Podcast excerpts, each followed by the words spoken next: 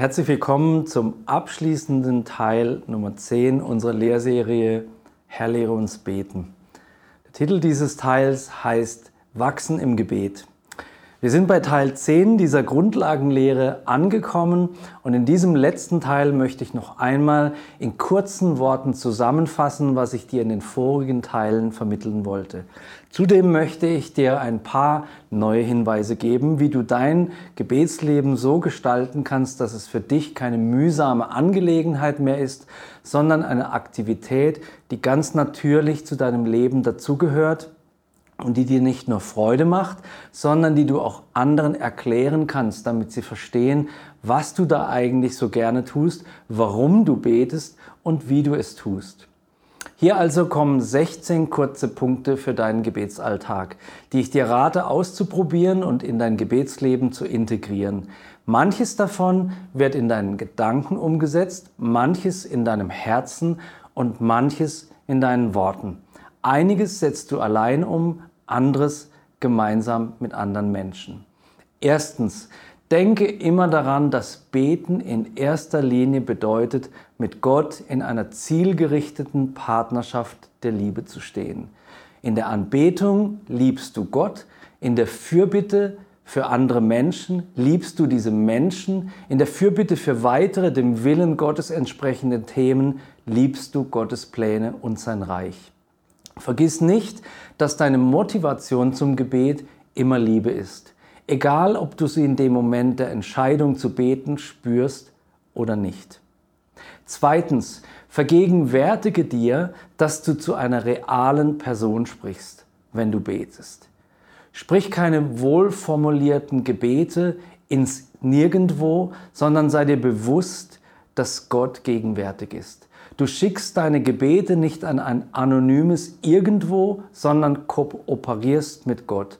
Wichtig dabei ist es auch, dir immer wieder bewusst zu machen, dass du nicht nur zu dem Schöpfer und Herrscher des Universums sprichst, sondern zum Schöpfer und Herrscher des Universums, der zugleich dein Vater ist. Dein Vater ist der absolute Chef. Dein Vater kann alles. Dein Vater hilft gerne. Dein Vater liebt die Worte deines Gebets, auch wenn sie manchmal stockend aus deinem Mund kommen oder sich sogar unfromm anhören. Denk daran, du sprichst zu einer Person. Drittens, mache dir bewusst, dass du nicht betest, weil es einfach zum Christsein dazugehört sondern denke daran, dass Gott will, dass du betest und bestimmte Dinge nur dann in Existenz kommen, wenn ausgerechnet du betest. Gott würde uns nicht zum Gebet aufrufen, wenn er nicht auch Erhörung schenken wollen würde. Beten hat nicht das Ziel, Gott davon zu überzeugen, uns endlich mehr Segen zu geben. Gebet hat das Ziel, mit Gott in Beziehung zu treten und gemeinsam mit ihm die Welt zu verändern. Eugene Patterson hat einmal festgestellt, Gebet ist eine antwortende Rede. Das erste Wort hat immer Gott, niemals wir. Insofern ist Gebet also eine Antwort auf Gottes Reden. Du betest, weil Gott gesprochen hat, durch die Worte der Bibel oder auch direkt in deinen Geist hinein. Viertens, Lerne im Gebet das Wort Gottes als Argumentationsgrundlage zu verwenden. Noch einmal erinnere ich dich daran, dir die Gebete der Bibel anzuschauen und herauszufinden, warum und wie beispielsweise die Apostel oder Jesus gebetet haben. Entdecke die Kernanliegen und den inhaltlichen Aufbau der Gebete. Kehre immer wieder einmal zum Vater unser zurück. Bete es, lies es und singe es. Bete auch andere kurze Passagen der Bibel. Finde neue Worte und Bilder für die vor dir stehenden Aussagen. Bete sie dankend, proklamierend, bete sie fürbittend. Verwende sie so auf unterschiedliche Weise. Schau dir die Verheißungen der Bibel an, die für dich gültig sind und lerne, sie zu beten.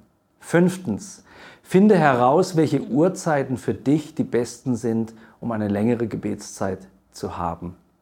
Organisiere deine Gebetszeiten und lerne sie konsequent in deinen Tagesablauf zu integrieren. Wer das nicht tut, gerät immer in die Gefahr, dass die Gebetszeiten eines Tages ausfallen, weil der Tag schon so voll ist. So viele Termine, so viel Arbeit, so viel Zeit für anderes. Übe dich darin, den ganzen Tag über mit Gott im Gespräch zu sein und mit ihm in Beziehung zu stehen. Das ist kein Ersatz für längere private Gebetszeiten, in denen nur du und Gott anwesend sind, aber es trainiert dich, einen Lebensstil des Gebets zu führen. Kleine Stoßgebete, ein kurzes Innehalten für den Blick auf Gott, Sprachengebete, das Jesusgebet oder kleine Oasen der Stille lassen sich auch in deinem gefüllten Tag unterbringen. Sechstens, führe ein Gebetsjournal und kombiniere deine Fürbitte stets mit Dank für bereits erhörte Gebete. Dank für deine Beziehung zu Gott und Dank dafür, dass du beten und damit mit Gott zusammenarbeiten und gemeinsam mit ihm andere lieben kannst. Siebtens, singe das Wort Gottes. Du wirst erleben, wie du einen neuen Zugang zu Gottes Wort finden wirst. Vielleicht fühlst du dich am Anfang etwas komisch, aber du wirst merken, wenn du beginnst und dich trainierst, das Wort Gottes zu singen, dass dir neue Offenbarungen geschenkt werden. Das Wort Gottes eine neue Tiefe für dich bekommt. Achtens, sei im Gebet präsent. Lieber betest du etwas kürzer und bist in dieser Zeit ganz da, als dass du zu lange Gebetszeiten einplanst und dabei einschläfst. Setze dir aber ruhig ein Ziel und lerne auch länger als zehn Minuten zu beten. Neuntens, setze in der Fürbitte so viel Glauben ein, wie in dir ist. Lerne zu unterscheiden, was echter Glaube ist und wo es nur um eine seelische Bemühung geht, etwas zu bewirken. Füttere deinen Glauben mit ermutigenden, deine Fürbitte betreffenden Berichten und Zeugnissen. Zehntens, kombiniere deine Gebete immer wieder mit anderen geistlichen Praktiken oder Hilfen wie Stille, Fasten, Lobpreis, bestimmte Körperhaltungen, besondere Orte. Elftens, bete nicht nur alleine, sondern bete auch in Gemeinschaft. Such dir Menschen aus deinem Umfeld, von denen du etwas über Gebet lernen kannst und bete mit ihnen gemeinsam. Zwölftens, erlerne es, Segensgebete zu sprechen. Wenn du für eine andere Person betest, frage sie doch auch, ob du sie segnen darfst. Und dann sprich Wahrheiten Gottes über ihr aus und das, was der Heilige Geist dir für diese Person zeigt. Nummer 13. Halte es aus, wenn Gebete nicht oder nicht sofort erhört werden. Lerne dran und gleichzeitig lerne entspannt zu bleiben. Verurteile dich nicht, wenn du zu wenig Glauben in dir spürst, sondern bitte Gott, deinen Glauben zu vermehren. Bitte Gott auch, dir zu zeigen, ob es etwas gibt, was sich ändern muss, bevor er das Gebet erhören kann, oder etwas, was du beitragen kannst. Grüble aber nicht, sondern vertraue darauf, dass der Heilige Geist zu dir spricht und dir zeigt, ob es solche Dinge gibt oder eben nicht. Erinnere dich an die Prophetin Hannah und die Geschehnisse aus dem Buch Daniel. Selbst wenn es nichts gibt, was du selbst neben dem Gebet tun könntest, gibt es doch auch eine geistliche Welt, in der manche Änderungen eine bestimmte Zeit erfordern. 14. Denke daran, dass du neben deiner Position als Tochter oder Sohn Gottes in der Fürbitte in eine juristische Auseinandersetzung eintrittst und eine juristische Rolle einnimmst. 15. Bete überwiegend positiv. Es ist völlig in Ordnung zu klagen, aber der größere Anteil deiner Gebete sollte mutig, gelassen und voller positiver Hoffnung sein. Zuletzt. Ein Lebensstil des Gebets ist ein lebenslanger Lernprozess, dessen Ziel folgendermaßen lautet. From duty to discipline to delight.